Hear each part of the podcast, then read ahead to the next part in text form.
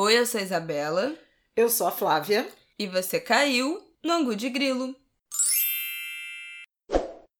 Oi, gente, tudo bem? Boa semana para vocês, boa terça-feira, mais um Angu de Grilo no ar. Episódio 52. É quase. Uhul!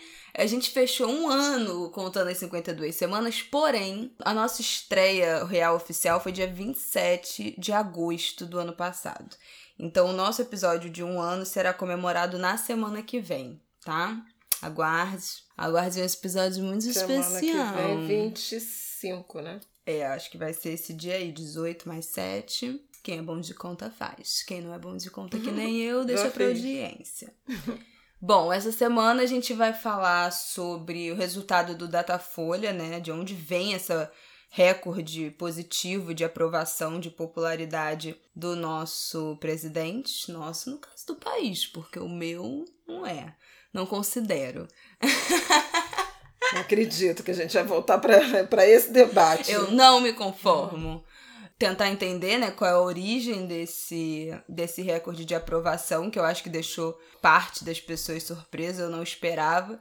Não vou dizer que não esperava que tivesse uma aprovação positiva, mas não que fosse a maior desde que ele foi eleito. E também vamos comentar esse caso horripilante, triste, essa tragédia que foi o estupro da menina de 10 anos que engravidou e graças a Deus o desfecho, pelo menos nesse fim de semana, foi que ela conseguiu fazer valer a ordem judicial e interromper a gestação. Então vamos comentar esses dois fatos no ângulo de grilo de hoje, que está muito dentro do noticiário. Não é uma coisa que a gente tem feito tanto né, nessa quarentena, porque o noticiário ficou difícil de, de ter assunto, mas essa semana aí foi puxada, as duas últimas semanas.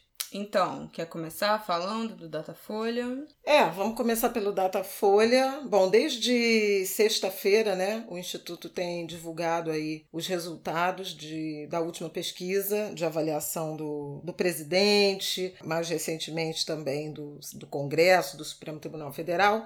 Mas o que tem tirado o sono aí de muita gente, é, por um lado, e permitido sonos tranquilos para outros, foi a aprovação que, segundo o Instituto, é a melhor desde o início do mandato. A proporção de brasileiros que consideram o Bolsonaro ótimo, né, o governo ótimo ou bom, passou para 37%, era de 32% em junho, então em um mês e meio, dois meses. E a rejeição caiu muito. A rejeição, que era de 44%, caiu para 34% no mesmo período. Então, Sim. uma percepção aí de mudança, né? De, de ponto de vista, da forma de enxergar o, o governo e o presidente. Causou muito espanto, porque nesse período de pandemia a gente tem visto uma escalada autoritária do presidente. Descaso absoluto. Exatamente. Um, um descaso, uma desatenção em relação a a pandemia, né, uma falta de empatia muito grande. Inclusive a pesquisa foi para a rua,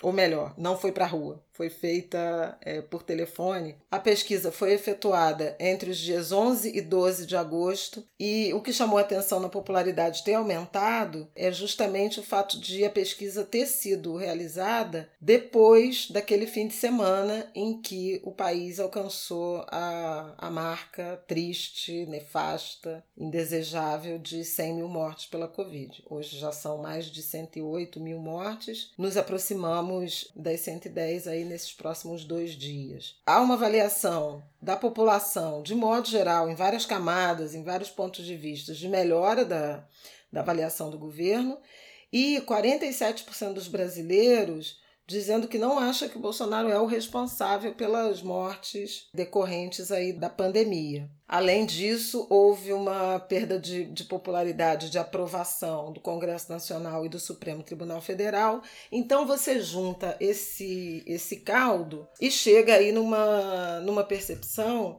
de que todo esse noticiário muito negativo, não é nem noticiário, sobre essa realidade muito negativa, muito nociva, né, de crise, de morte, de doença, ela se descolou do presidente. E aí os analistas têm várias explicações, né? A principal delas é o auxílio emergencial, com a qual eu concordo, mas eu gosto de analisar esse efeito econômico em algumas camadas, porque acho que eles nos ensinam muito sobre o, o, o Brasil, e, algum, e, e, e alguma atribuição ao fato de, a partir da prisão do Queiroz, Fabrício Queiroz, na casa do advogado da família Bolsonaro, de Flávio e do, e do presidente, à época, o Frederic Assef, o presidente da República silenciou parou de brigar com as instituições, de fazer aqueles ataques, de é, também falar houve absurdos exatamente né, sobre a pandemia, é, de gripezinha. absurdos ele continua falando, né?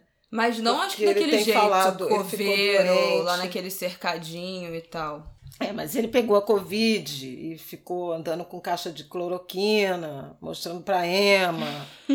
Enfim, tudo isso aí que a gente sabe, eu não vou cansar os nossos, os nossos ouvintes, as nossas ouvintes com, esse, com essa memória desagradável. Mas o fato é que é, alguns atribuem a isso. Ah, ele se calou, ele ficou paz e amor, low profile, e em razão disso desgastou menos a própria imagem e se cacifou com, com uma população que também já está fatigada né, do, do isolamento social. A gente tem falado muito sobre isso aqui. Mas eu tenho um conjunto de outras de, de explicações que eu queria compartilhar com vocês. Então vou começar. Eu já escrevi um fio mas tem, teve gente que continua pedindo para a gente tratar desse assunto aqui no, no Angu de Grilo. Vamos lá. Auxílio emergencial, ele tem realmente um impacto muito importante, mas não é só sobre os pobres do Nordeste, como o noticiário tem sido reducionista. Até final de julho,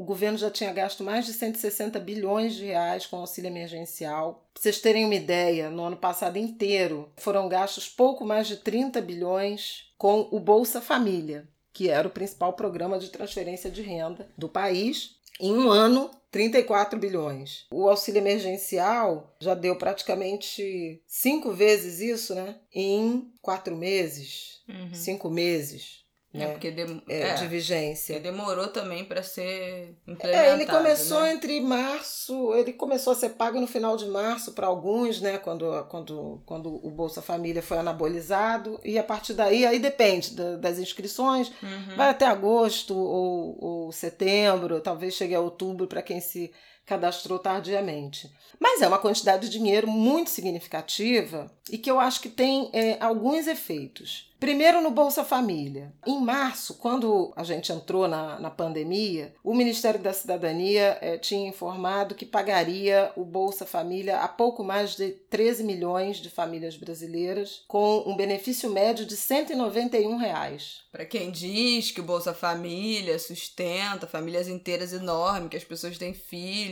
só para ganhar o Bolsa Família, não sei o quê, 190 reais em média. Pois é. Com o auxílio emergencial, com a, a pandemia, houve a decisão, que foi, inclusive, do Congresso Nacional. A equipe econômica, primeiro, não queria fazer nenhum tipo de concessão na direção da transferência de renda. Houve muita pressão da sociedade civil e uma solidariedade, digamos, ao. A gente já falou sobre isso aqui, né? Uhum. Do, do parlamento. O Paulo Guedes cedeu e, e propôs 200 reais de auxílio emergencial. O Rodrigo Maia, em aliança com líderes parlamentares, fechou em 500 reais e o Bolsonaro elevou para 600, bateu o martelo, ficaram 600. Mas veja, esses 600, primeiro, 600 podendo alcançar até dois CPFs por família, em condições desempregado, MEI, conta própria, contribuinte ou não Informal. do INSS, trabalhador informal, empregadas domésticas, diaristas, todo mundo que tivesse nesse,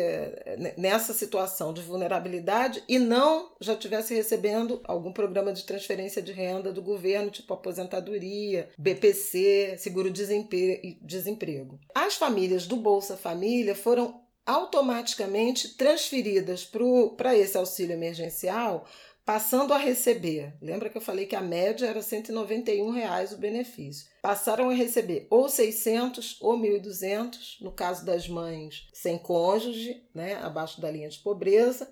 E hoje o auxílio emergencial ele está chegando a mais de 19 milhões beneficiários do Bolsa Família. Então, é um efeito de uma população que passa e, e, o Bolsa Família ele é muito significativo, importante no Nordeste, né? Tem grandes bolsões de pobreza, então você muda realmente o, o, o padrão de, de renda Totalmente. dessas famílias. Algumas sequer, não apenas não sentiram queda de renda, como experimentaram um aumento de renda. Sim. E gastaram muito fortemente esse dinheiro com alimentação. Mas aí você tem, o, o programa passou a alcançar os inscritos no cadastro único, ou seja, potencialmente pobres, mas não miseráveis, que não estavam contemplados, embora mapeados pelo governo, não estavam contemplados por qualquer tipo de ajuda de transferência de renda. Então você já botou aí 30 milhões de extremamente pobres ou de pobres no radar. E mais do que isso, aí você vem com 35 milhões de brasileiros que estavam naquela situação, na borda da vulnerabilidade, mas que eram remediados pela economia informal. É aquele o brasileiro que se vira com flutuações de renda, mas não tão pobres que tivessem sido mapeados, identificados pelo cadastro único, e nem tão miseráveis que já tivessem aptos a receber o Bolsa Família. Ora, com isso nós chegamos a praticamente 66 milhões de brasileiros alcançados pelo auxílio emergencial num momento que o emprego desapareceu, ou a ocupação desapareceu, né? Porque nem uhum. a economia informal ela, ela permitiu esse colchão e nem a economia formal. E ah. a gente até falou disso aqui, né? Das pessoas que tinham essa falsa sensação de estabilidade, que achavam que tinham suas vidas financeiras estáveis, arranjadas, e no momento que tiveram que parar de trabalhar, entraram numa, numa situação de vulnerabilidade absurda. Então ganha. Não tinha nenhum contrato de trabalho que desse alguma segurança nesse momento. Ganhava por dia de trabalho ou por semana de trabalho, enfim. E aí, a partir do momento que não pode trabalhar, percebe que na verdade não tinha nenhuma segurança financeira. Isso aconteceu imediatamente para algumas pessoas e para outras também chegou depois de alguns meses, né? A, a, tal da reserva de emergência que se faz e dá também uma sensação de segurança, mas que tem um período de duração. Quem são as pessoas que conseguem se sustentar durante seis meses sem trabalhar nada, nem um dia? Então, a gente já até falou isso, acho que tem os três programas, né? Artistas, tatuadores, é, músicos, enfim, que tinham uma certa estabilidade, porque ganhavam por trabalho, tinham uma reserva de emergência, conseguiram se manter aí nesses três, quatro meses e agora precisam urgente voltar a trabalhar e muitos já voltaram porque essa reserva acabou. Isso. Então a gente tem essas três camadas que são alcançadas pelo auxílio emergencial. Então não é só sobre a pobreza extrema do Nordeste brasileiro, das famílias já sabidamente e mapeadas em, em situação de vulnerabilidade, mas também esses novos pobres, esses vulneráveis que se descobriram pobres em razão da interrupção súbita né, da atividade econômica, da, da possibilidade de trabalhar e, e fazer dinheiro. E muitos é, desses trabalhadores, dessas famílias, dessas pessoas são das regiões metropolitanas, porque a crise foi muito metropolitana.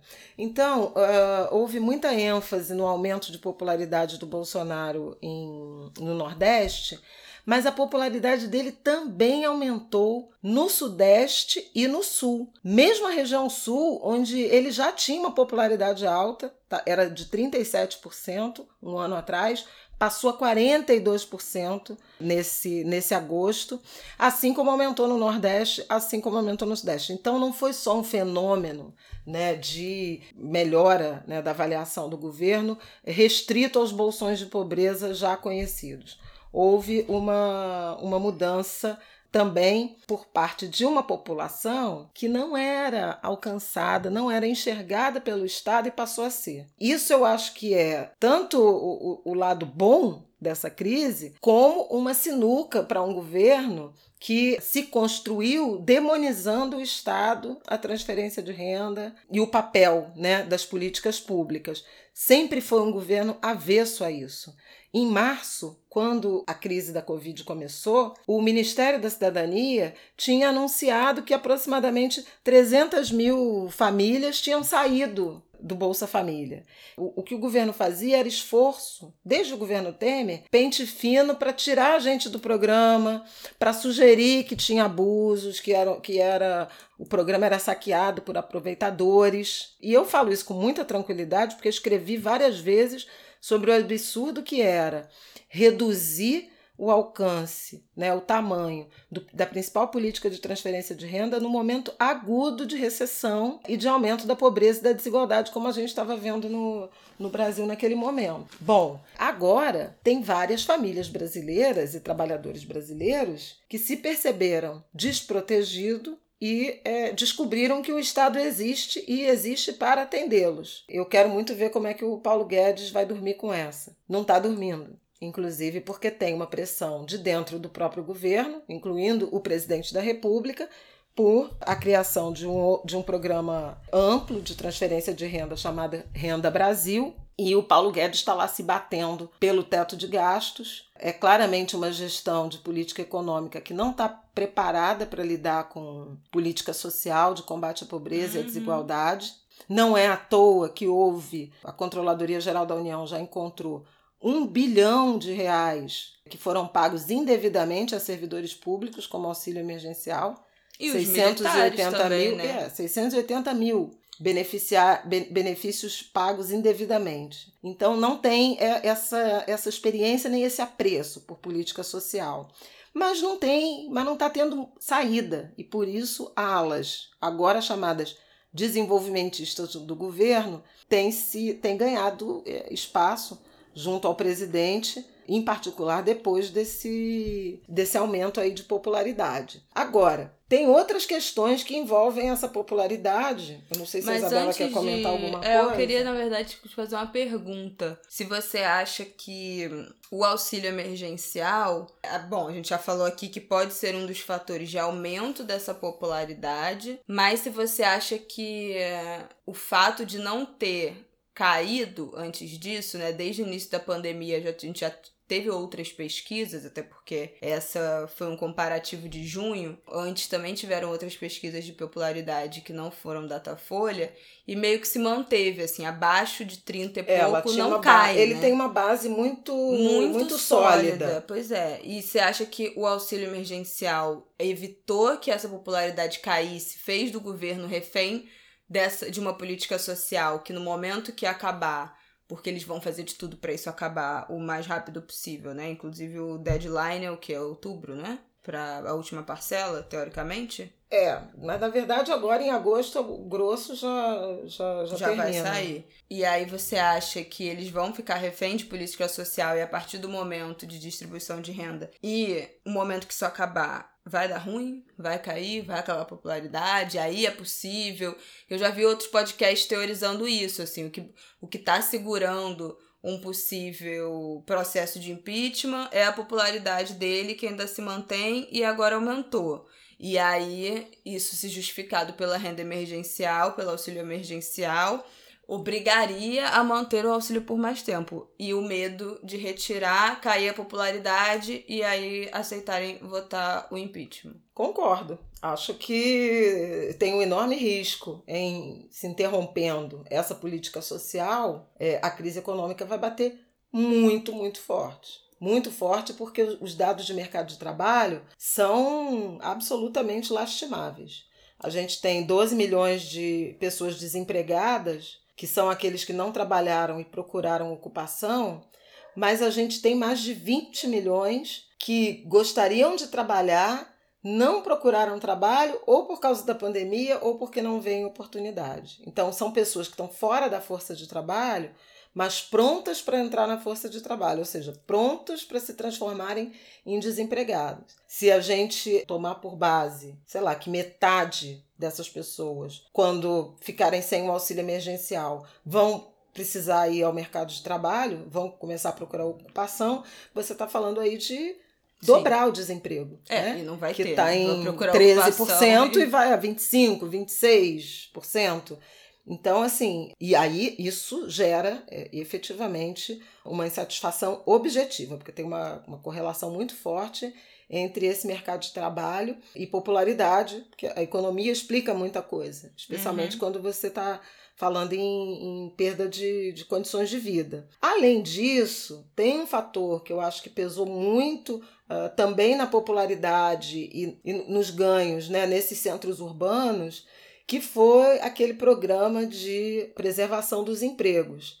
Redução de jornada com redução de salário, suspensão do contrato de trabalho, houve queda de renda nesses grupos, mas o governo segurou Manteve, um pedaço, sim. como se fosse um, um, um arremedo de seguro-desemprego, que é, repondo um pedaço da renda desses trabalhadores que foram afastados e ficaram em casa ou tiveram que reduzir sua, sua jornada. Esses, esses acordos também estão terminando. Tem um período de estabilidade que as empresas que aderiram a esse, a esse acordo, elas se comprometeram em manter os empregos por dois, três meses, até quatro meses, me parece que em alguns casos teve essa, essa permissão de prorrogação, mas nos próximos meses Ou seja, vai Natal, acabando. Todo mundo desempregado.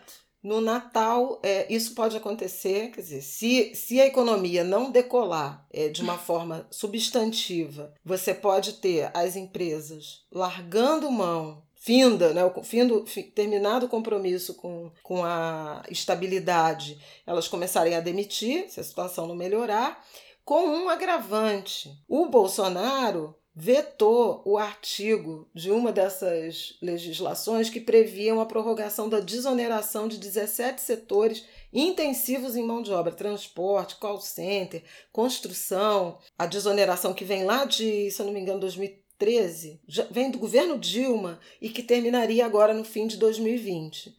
É, eles trocariam os encargos da folha de pagamento por uma parcela do faturamento. E aí, para quem emprega muito, valia a pena fazer essa troca. As empresas aderiram a isso, o benefício terminaria no fim desse ano. Mas como é? O Congresso. O que, que era que a empresa podia aderir? Não entendi. Trocar o, o encargo trabalhista, 20% da folha, por um percentual que eu acho que é 3 a 4% do, da receita bruta. Então, ou a empresa pagaria é, como contribuição trabalhista, em vez de ela pagar 20% da folha, ela substituiria pela receita. Ah, tá, entendi. É, é uma medida que favorecia quem tem muitos empregados. Se a sua folha pesa demais, você é, faz uma contribuição que é, é mais vantajosa. Né? Entendi. Né? É, esse, esse benefício terminaria no fim desse ano. Só que por conta do, da crise da, da, da Covid, o Congresso inseriu numa das, das medidas lá de resposta à crise uma prorrogação até o fim de 2021. O Bolsonaro vetou, então vai ter que terminar no fim do ano. Essa é outra pressão que muitos analistas estão vendo que podem gerar desemprego a partir do início de 2021, porque, quando o governo já, quando sim. a economia em tese já e deveria partir, estar decolando. Porque a partir de 2021 as empresas vão ter que voltar a pagar 20%, 20 da, da folha, folha, que aí pode ser acabar sendo mais do que esse do que valor 4, do faturamento. 3 a 4%. E outra coisa que eu ouvi no do fim, né, do auxílio emergencial também, acho que foi o Zé Roberto de Toledo que falou na, na, no Foro de Teresina, né, o podcast da revista Piauí, já tem algumas semanas que ele tem repetido isso, que ele fala que quando esse auxílio for reduzido, porque antes de decidirem prorrogar até o final os 600, estudaram reduzir para 300, né, fazer uma redução gradual. Isso. E aí o que ele falava é, se esse auxílio for reduzido reduzido ou quando ele for cortado, as pessoas não vão pensar. Ah, esse era um bônus, entre aspas, que eu ganhei do governo, um auxílio emergencial para uma pandemia. O que elas vão pensar é: o governo me tirou 600 reais.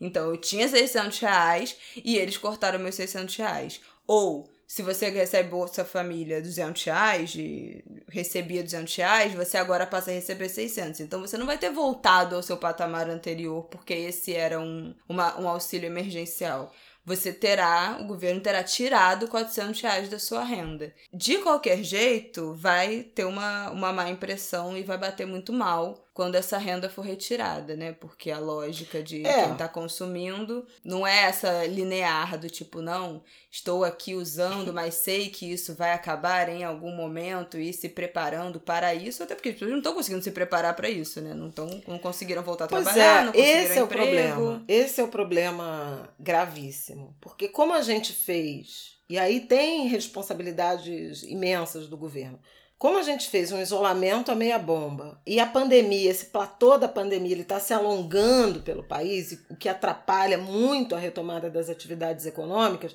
vídeo educação, cultura, turismo, né, serviços, a gente tem um mínimo ali que, que voltou, mas está muito aquém, por exemplo, de fevereiro, do início do ano, uh, de um ano atrás quando a economia já não ia maravilhosamente. É, eu acho que esse também é uma questão super importante da gente pensar, porque ao contrário do que eles é, apregoam, não estava as mil maravilhas. Não, o Brasil estava pronto para decolar, estava decolando. Não estava, não. Não estava, não. Não estava mesmo. O Brasil cresceu só 1%, 1,1% no ano passado, e entrou 2020 em desaceleração, com uma atividade muito fraca a expectativa era de que a partir de março, do carnaval e tal, que tem aquela, aquele efeito de, de volta à normalidade e a gente foi abatido pela Covid. Então, assim, era uma situação que já não era confortável e a gente está longe dela. Uma crítica que eu acho que precisa ser feita ao governo é que, afora essas medidas de e que foram fundamentais, é, não foram gestadas no governo, foram propostas de fora do governo, encampadas por ele, porque eles tinham que encampar mesmo, certíssimo terem encampado. Agora, eles não têm, a equipe econômica não conseguiu sacar uma medida original para enfrentar os novos tempos. Então a gente não tem nem um gabinete de crise que tenha formulado uma retomada da economia, algum tipo de de agenda de retomada de investimento, seja é, na saúde, na infraestrutura. Passada, né? Nada, não teve nenhum plano de. Nenhum plano. De nada. Nem, no, nem do ponto de vista federal, nem do ponto de vista de boa parte, maioria dos estados e municípios, e no Rio de Janeiro em particular, porque a gente não tem nem governo. O governador à beira do, do impeachment. Vão vo voltar, né?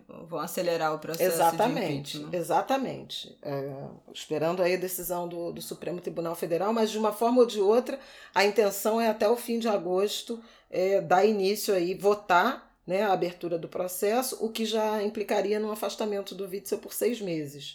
Soco. E a família Bolsonaro trabalhando já alinhada com o Cláudio Castro, né? Porque o, o, o senador Flávio Bolsonaro, envolto em seus problemas, também aproveitou para declarar que com o Cláudio Castro, vice-governador, é possível um diálogo, com o Witzel não tem diálogo algum. Que beleza. Então, é, é, essa é a situação, o agravante do Rio de Janeiro. Agora, o problema é que esse desenho de política social de emergência ele tinha que estar alinhado com um programa, com um planejamento de retomada da economia, eh, de retomada da atividade econômica e do emprego, para que uma coisa substituísse a outra. O que pode ser o pior dos mundos é você eliminar ou reduzir muito o auxílio emergencial e essas pessoas quando forem procurar o mercado de trabalho, não hum, encontrarem hum, nada. Ter. E não apenas porque a economia está tá abalada, está com capacidade ociosa, não sei o quê. Tem, houve uma, mudanças no mercado consumidor, né, na lógica de funcionamento, que também tem implicações muito importantes, principalmente no setor de serviços. Desde maio, o que a gente vê um número constante de trabalhadores em teletrabalho trabalho remoto, 8 milhões. Chegou a 8 milhões e 600, está em 8 milhões e 200. E o que a gente vê é órgãos de governo, justiça, universidades, muitas empresas privadas, uhum. né, com, com profissionais de, de, um pouco mais de formação é, trabalhando de casa e vão até o fim do ano assim. Sim. então, é, isso está promovendo um efeito brutal nos imóveis em áreas centrais, né? Sim. Dos imóveis comerciais, dos espaços empresariais. A gente já falou aqui sobre isso também. De muitas empresas, para reduzirem seus custos, vão enxugar essas estruturas, e isso afeta profundamente, por exemplo, restaurante, comércio, né? De áreas centrais. Então, assim. Até qual, qual quem é vendedor ambulante, camelô, aqui na Uruguaiana, por exemplo, que é uma região bem do centro comercial do Rio, tem um, centenas de boxes de pequenas lojas, vendedores informais. Fora isso, tem os camelôs que ficam ali também no, ao redor vendendo coisas, porque ali tem um trânsito de gente muito grande perto do, do principal, da principal estação de metrô, trem, né, integração ali, estação central, os maiores prédios de loja, central técnica, empresas, tudo ali perto dessa estação que tem um trânsito de gente enorme. Com essas empresas entregando esses prédios, esses andares, essas salas, todo mundo trabalhando de home office, ainda que essas pessoas comprem produtos para revender, não vai ter a mesma quantidade de gente passando por ali. Então, para além dos restaurantes que estão fechando, é, das empresas que estão reduzindo seus tamanhos e estão né, demitindo seus funcionários, lanchonete, loja que está fechando, estão demitindo seus vendedores, até quem trabalha no comércio informal também está sofrendo com isso. Vendedor de ônibus, que vende bala em ônibus, por exemplo, bala, lanche, em trem, em ônibus. Se você diminui a quantidade de gente circulando nesses meios de transporte, você também diminui a quantidade de, de demanda e de público-alvo para essa pessoa vender seus produtos, seus serviços. Então, tem coisas que são.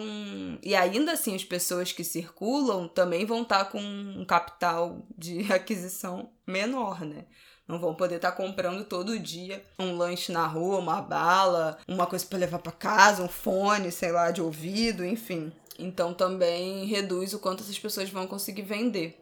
Pois é, tem umas mudanças que estão no horizonte, umas mudanças na cara das cidades, né? Acho que a gente pode até falar do, do, do próximo Angu de Grilo sobre é, essa questão da, da relação com a cidade, o ambiente urbano, a partir da Covid, né? a partir dessa, dessa pandemia. Então, muitas interrogações em relação ao que pode acontecer com o mercado de trabalho, com a atividade econômica e, naturalmente, também com a popularidade ou impopularidade do presidente da República. Mas eu acho que, afora esse, essa longa análise sobre a questão da economia, tem outras questões aí que, que também pesam. Eu acho que o Bolsonaro teve uma estratégia muito bem sucedida de escalada autoritária e autocrática. A reunião de 22 de abril, para mim, foi muito emblemática quando ele faz aquela chamada para os ministros: vocês têm que me defender, não é possível só eu apanhar. Tem gente que quer aparecer e vai ser limado, recados desse tipo. E aí cai o Sérgio Moro, depois cai o Weintraub, já tinha caído o Mandetta, né? E o Mandetta, lembre-se, no início dessa crise, ele estava mais popular que o presidente. Governadores como do Rio e de São Paulo, também mais populares que o presidente no início da crise da Covid e agora não. O que, que mudou? Mudou é que é, não ter um ministro da Saúde ou não ter um ministro da Educação leva o, o, o país e a opinião pública a criticar o Ministério da Saúde, o Ministério da Educação, mas não a Presidência da República. Ele não está sendo cobrado por um ministério acéfalo, por dois, né? É, e tem tomado algumas medidas que não são diretamente tomadas por ele, mas pelo governo, que tem ajudado muito a destruir a popularidade e a reputação dos adversários. Eu preciso lembrar da quantidade de operações policiais criminalizando governadores né, é, do Rio, de São Paulo, do Pará. Então, o Bolsonaro ficou um pouco sozinho né, com uma atuação da Polícia Federal, da Procuradoria-Geral da República, que também tem ajudado, por exemplo, a criminalizar e desconstruir a imagem da Lava Jato e de Sérgio Moro. Então isso ajuda o Bolsonaro, porque você não tem antagonista, os antagonistas foram completamente neutralizados, ou, adversários, se preferirem, foram absolutamente neutralizados por ações que se relacionam com a máquina do governo ou da justiça, mas sem que isso é, resvale no presidente. O presidente parece que virou paz e amor.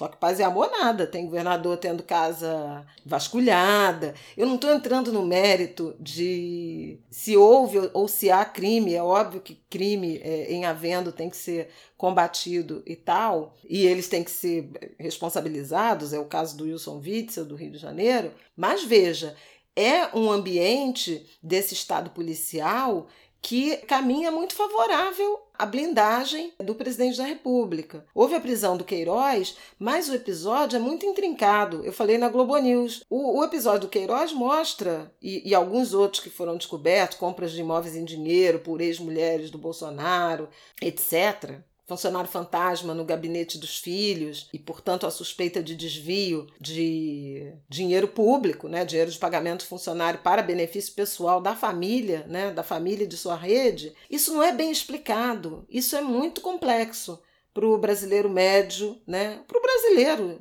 é, minimamente interessado ou que não esteja minimamente interessado compreender. E aí o que eu falei na, na Globo News semana passada, repito aqui, é tá faltando o PowerPoint, né? Cadê o PowerPoint mostrando que todos os caminhos levam ao enriquecimento ilícito dessa, dessa família, né? A gente não conseguiu ter uma, uma organização visual, um organograma que mostre é, as ligações intensas, né? E o fluxo de recursos que vai sendo alimentado por esse clã ao longo das duas últimas décadas. Então, me parece que há uma dificuldade de compreensão de algumas de algum noticiário ruim, né, do ponto de vista das atitudes de governo, da inação dos governos, do governo, e isso obviamente beneficia o presidente da República. No caso do Ministério da Educação, eu queria chamar a atenção para um ponto. A rejeição do Bolsonaro entre os estudantes é altíssima. 56% de ruim ou péssimo. É um número muito, muito alto né? E em razão, muito provavelmente, desse nível de informação e do, e do que está acontecendo no, no, Ministério da Educação e que está resvalando na imagem dele junto aos estudantes. Tivemos o Enem, não temos ministério, a dificuldade de acesso, de implementação de aula remota, é, a, a forma como o Ministério da Educação não está articulando nem a suspensão, nem a possível retomada das aulas, são questões que eu acho que vale a pena a gente se debruçar.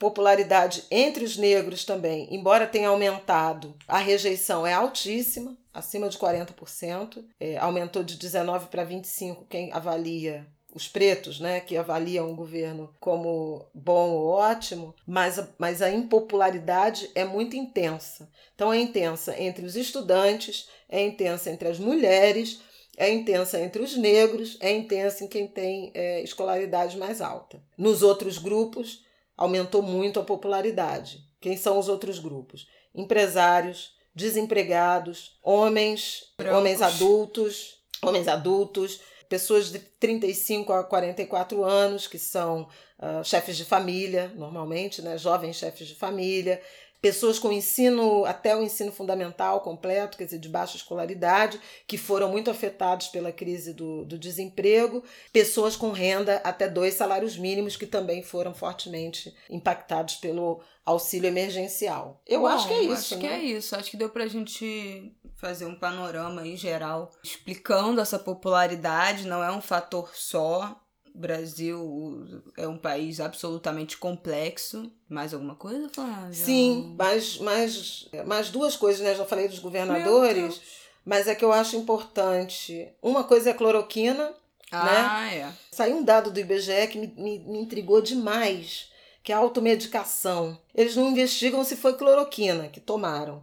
Mas veja, 75% das pessoas, dos brasileiros que tiveram ao longo aí dessa pandemia sintomas, não procuraram ajuda médica, não foram a nenhuma unidade hospitalar ou seja, em tese com sintomas leves, né? Dor de cabeça, os sintomas mais, uhum. mais leves. E 58% dessas pessoas se automedicaram, tomaram remédio por conta própria. Ah, é, o Brasil tem um fetiche, né, por automedicação.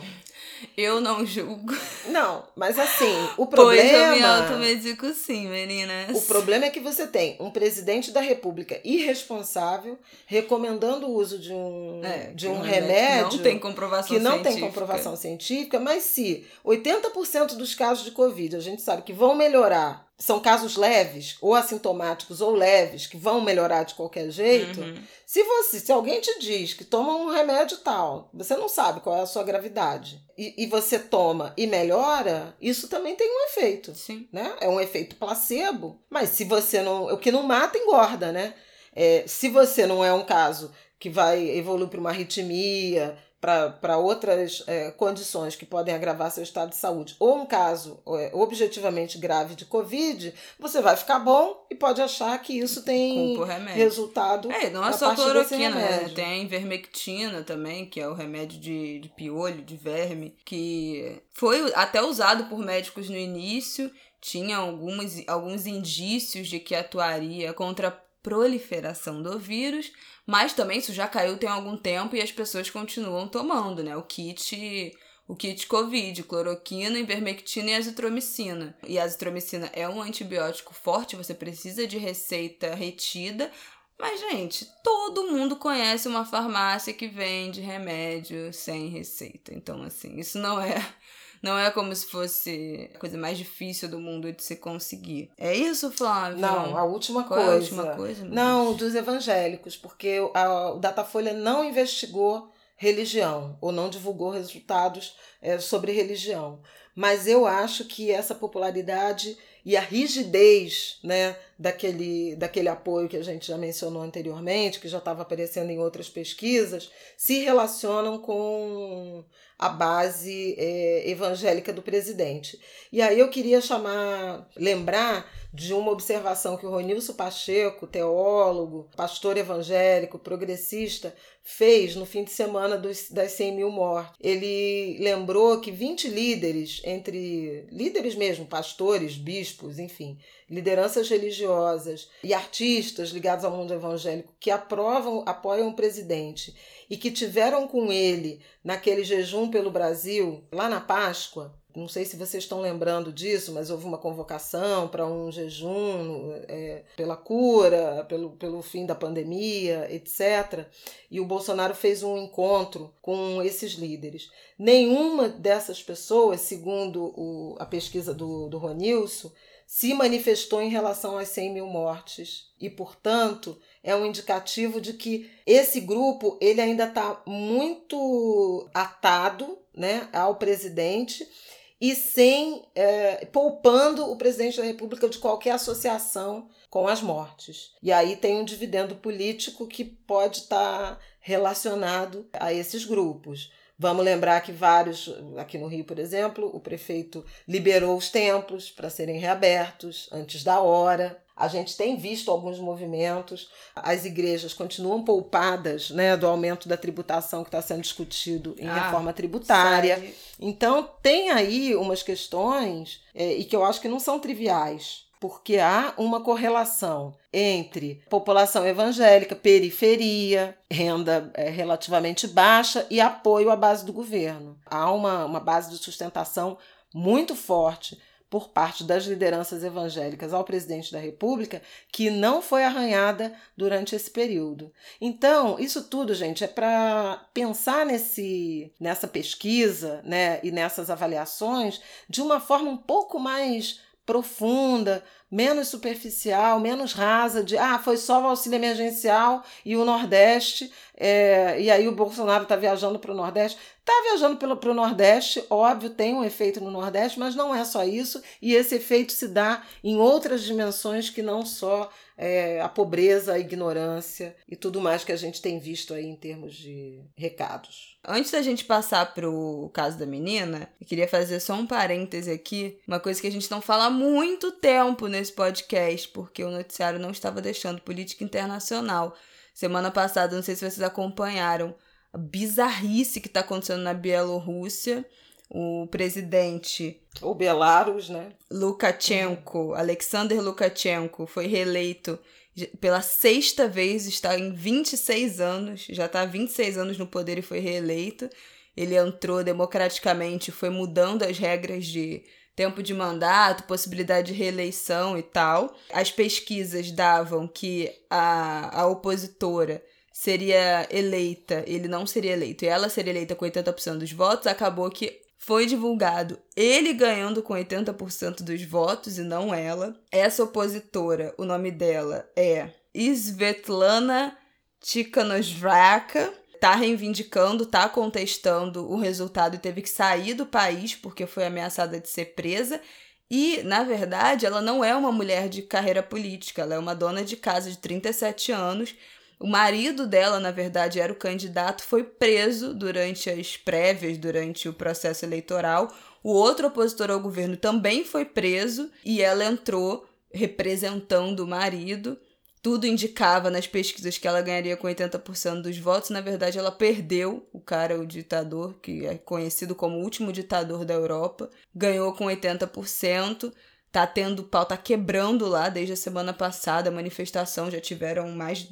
Última notícia aqui: dois mortos, mais de 6 mil presos, pessoas detidas.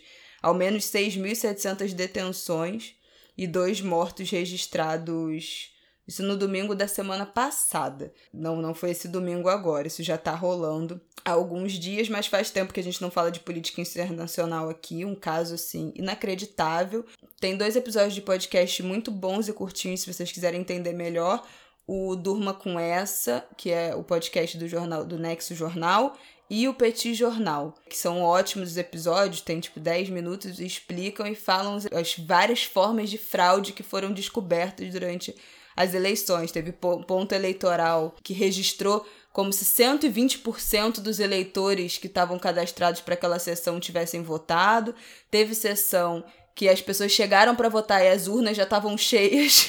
então, assim, são as maiores bizarrices, assim, de fraude que você pode imaginar. Teve tudo isso acho que vale, porque a gente não fala de política internacional há algum tempo e é uma situação absolutamente bizarra a que está acontecendo por lá. Bom, Vamos. Nos Estados Unidos, né? A vice do Joe Biden. Sim, uma mulher negra. Como é o nome dela? Kamala, Harris. Harris. Kamala Harris. Uma mulher negra, vice do Joe Biden. Olha, querido, Trump perdeu. Eu queria dizer isso, que acabou pro Trump, porque ele já tá em maus ah, lençóis. asiática né, que estão falando? Afro... É Black Asian, porque ela tem ascendência jamaicana. Isso, o pai é jamaicano e a mãe é indiana. Ah, isso. Então ela é Black Asian na Declaração Racial dos Estados Unidos, que é completíssima, contempla milhões de mixed races. Tem isso. Podemos falar isso no próximo episódio ou no outro, quando já tiver mais avançada aí essa corrida é, eleitoral. Hoje tem convenção, né, dos, dos democratas. Eles devem ser ratificados, mas o Trump já tá, olha, se eu pudesse falar uma expressão com palavrões aqui, eu falava, mas como eu não posso, que isso é um podcast de família. É, pois é. E ela briga comigo se eu falo palavrão, eu não vou falar. Mas tá rasgando, né, gente? Tá naquela é, e situação. atacando, falando que. Biden Botou até máscara. Mandou é. até o povo usar máscara, porque tá morrendo todo mundo no Texas e não vai sobrar um único eleitor do Donald Trump no Texas. Ué, mentir? Verdade. Bom, Passando para o último bloco deste podcast, a gente quer só passar e comentar por esse caso, essa tragédia que a gente tem que viveu nesse fim de semana, dessa luta dessa família, dessa menina de 10 anos que foi estuprada, era estuprada pelo tio desde os 6 anos, engravidou aos 10 anos de idade, conseguiu uma liminar, um, um decreto, uma ordem judicial para interromper a gestação, por ser fruto de aborto e também uma, uma gravidez de risco, e teve que fazer uma peregrinação no domingo atrás de uma equipe médica e de um hospital que aceitasse cumprir uma ordem judicial. Né? Ela foi primeiro para um hospital em Vitória, a equipe médica se recusou, alegando que ela já tinha mais tempo de gravidez do que o permitido pela legislação, que é mentira, né? É um, é. um, equívoco, um equívoco, porque ela estava com 24 semanas e a legislação permite que se faça aborto legal dentro do, das normas do que a gente do que pode né no pai nesse país que o, a legalização do aborto ainda não é uma realidade espero que esperamos que um dia seja mas se você tiver se a, se a mulher tiver em risco de vida você pode fazer o aborto depois das 22 semanas inclusive é, sem consentimento dela, né? A revelia, é, é. se ela tiver, se ela em risco, de vida, é. eminente de vida, que é o caso de uma dessa menina de 10 anos, que não tinha menor estrutura é. física e nem psicológica de, de, de... E não queria, em hipótese alguma. E não queria, né? não foi a revelia, então é, era o desejo dela, da família, conseguiram tinha e a equipe desse hospital em Vitória não aceitou fazer o procedimento, eles foram para um hospital em Recife, em que conseguiram. Da Universidade de Pernambuco, que merece os elogios pelo profissionalismo, Sim. pela seriedade, pela coragem de ter assumido esse caso, que ainda por cima foi atravessado pelo extremismo religioso. Foram muitos crimes cometidos nesse episódio. Né? A Isabela mencionou aí que a, a idade gestacional não é levada em conta em caso de risco de vida da, da gestante. Em caso de estupro também não, e nem de feto anencéfalo, aí por resolução do Supremo Tribunal Federal. Então, do ponto de vista legal, essa criança estava coberta. Agora, afora a violência que ela sofreu por conta desse, desse tio, né, desse, desse, desse parente, é, desse criminoso que continua foragido e, e, e contra o qual os moralistas de plantão não têm se posicionado. Ela teve várias violações, ela e a família, né? A avó sofreu constrangimento ilegal, foram na casa dela pressionar contra a intervenção e ela própria teve intimidade e privacidade violadas por agentes públicos do Estado, porque o nome dela foi divulgado por uma extremista que eu não vou dizer o nome, o nome dela foi divulgado, o nome do hospital onde ela faria intervenção em Recife e o nome do médico que faria a intervenção. Houve uma manifestação horrorosa, odiosa na porta do hospital, uma tentativa de invasão do hospital e todos esses crimes eles vão precisar ser apurados, Sim. né? Porque violação aos, aos direitos sexuais e reprodutivos, ao Estatuto da Criança e do Adolescente, ao direito à intimidade e à privacidade, o uso, inclusive, eh, aparentemente, a associação com agentes públicos, né? É, a ministra dos Direitos, dos Direitos Humanos se, se posicionou várias vezes no fim de semana e há denúncias de que as pessoas que, que, que abordaram a, a avó da menina ela em casa falaram em nome da ministra. Isso precisa ser obviamente apurado, uhum. mas se isso for comprovado, há que se ter punição, porque inclusive esse caso pode ser exemplar na direção de punir esses abusos, essas arbitrariedades e, e a partir daí demarcar uma certa forma de atuação, porque é óbvio que as pessoas estão livres para expressar suas opiniões, serem contra ou a favor, embora aborto e violência sexual de, de crianças seja uma questão de Estado, uma questão de saúde pública, que o Brasil resiste em debater em razão uh, da moral religiosa né, e do machismo, porque se trata de meninas, de mulheres, mas emitir uma opinião, tudo bem mas avançar sobre direitos legalmente constituídos, sobre a privacidade, sobre a intimidade de dados médicos, com agravante de ser sobre uma, uma menor de idade, uma criança, uma criança em vulnerabilidade, isso é muito, muito duro, inaceitável, intolerável. É muito grave. Esse debate precisa ser travado, sempre precisou e precisa mais do que nunca.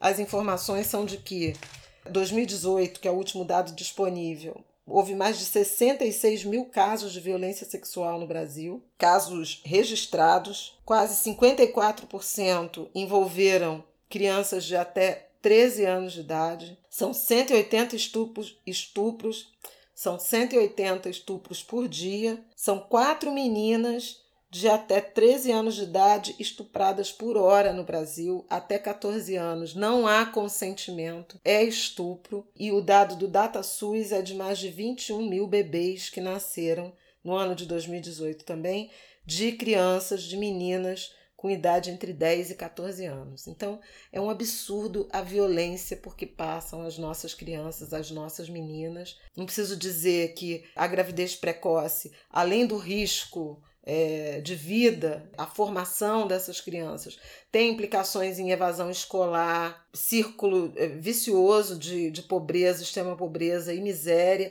em falta de perspectivas, em desestruturas do ponto de vista psicossocial, familiar, social, do mercado de trabalho. Então, assim, é, é realmente foi um foi um episódio muito duro de assistir, de testemunhar, e fica aqui a indignação pelo circo que foi montado em torno dessa criança, desse crime terrível sofrido por essa criança. A lei garantiria a ela o direito a simplesmente ir a uma unidade de saúde e passar pelo procedimento sem nem precisar ir à polícia, porque é direito garantido e ela estava por duas por dois por duas causas, né? Por ser estupro e pelo risco de vida e por ser menor de idade ou vulnerável, ela, ela teria direito ao procedimento e isso virou um circo montado por quem realmente foi tomado de um fundamentalismo, de um extremismo religioso absolutamente inaceitável, desumano e em confronto com uma Constituição que garante esses direitos e que determina que o Estado é laico. Tem duas coisas que eu quero pontuar aqui para fechar a minha contribuição sobre esse assunto. Uma coisa que a Naila, que é pesquisadora, cientista política, pesquisadora de política, direito e relações raciais, pontuou no Twitter. O Twitter dela é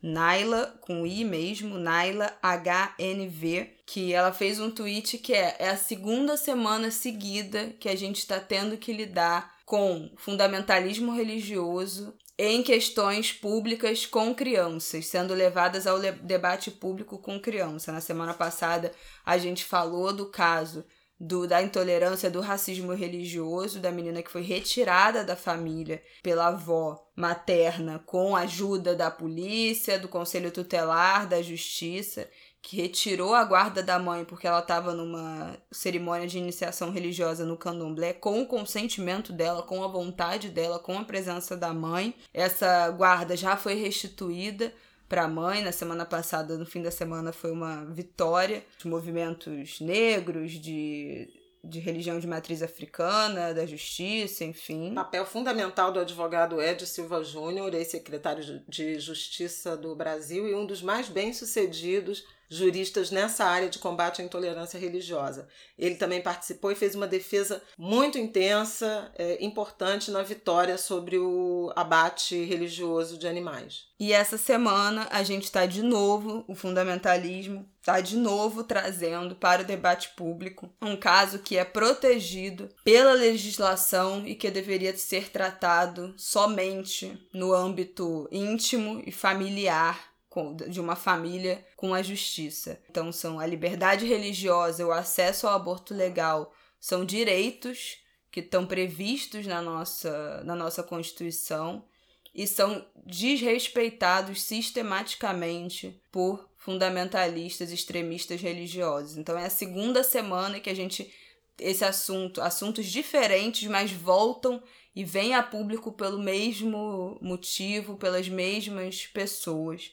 E acho isso lamentável. A outra coisa que eu queria dizer é que agora, durante a pandemia, teve um levantamento da artigo 19, revista Asmina, As com Z, Asmina e Gênero e Número, fizeram um levantamento, atualizaram o mapa do aborto legal, entraram em contato com os 76 hospitais que em 2019 declararam realizar o aborto legal e Agora, durante a pandemia em junho, somente 42 continuavam realizando o procedimento, uma redução de 45%.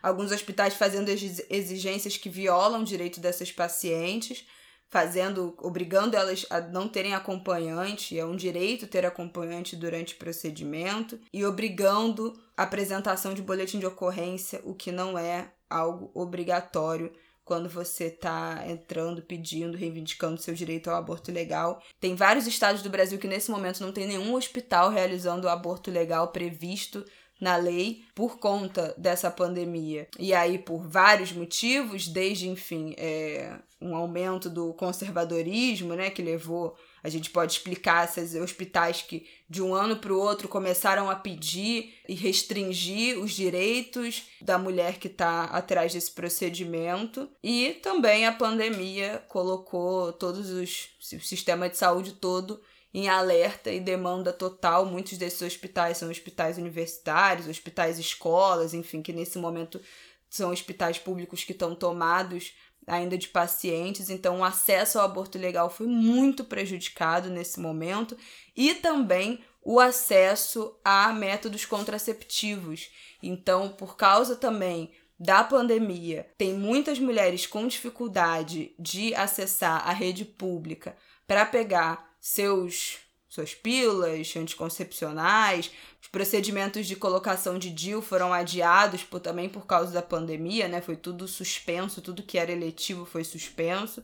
E também a pobreza, né? As pessoas que tinham 15, 30 reais para comprar uma pílula anticoncepcional, uma cartela de anticoncepcional por mês, esse dinheiro nesse contexto de pandemia faz diferença. Então, aumentou muito, e se eu não me engano, a Gênero e Número tem esses dados, tem essa pesquisa, como aumentou a dificuldade do acesso das mulheres a métodos anticoncepcionais contraceptivos durante esse período de pandemia. Então, você que está nos ouvindo, se você conhecer alguma mulher que esteja em situação de vulnerabilidade, alguma mulher que você saiba que não queira engravidar nesse momento, que teve uma queda de renda muito brutal. Se você tiver abertura, converse com essa mulher. Ela pode não estar fazendo os seus métodos, a sua rotina de contracepção adequada, porque perdeu renda, porque não está conseguindo acessar o, o serviço público para ter esses direitos gratuitos. É triste, é lamentável que a pandemia também esteja, tenha colocado essas mulheres em situação ainda maior de vulnerabilidade é lamentável pensar quantos abortos legais não foram realizados nesses meses, porque met quase metade dos hospitais que o realizavam ano passado passaram a não fazer mais esse procedimento e pensar que a maioria, óbvio, a gente sabe, esses são os dados do Brasil, das mulheres que são afetadas, são mulheres pobres, mulheres negras. Né, que não têm direito ao aborto seguro. E é isso, gente triste, é, episódio assim, é, revoltante nesse fim de semana, mas que, graças à ação da justiça, de uma equipe médica, de um hospital compromissado com a medicina, com os direitos, foi atendido, foi uma situação que foi resolvida. A gente espera que essa criança tenha direito à privacidade, que ela nasça de novo sendo protegida pelo resto de instituições, se alguma ainda estiver funcionando nesse país. No fim de semana, o, o humorista Whindersson Nunes se manifestou que tá, eh, se colocou à disposição de pagar todos os tratamentos psicológicos que ela precisar até os 18 anos.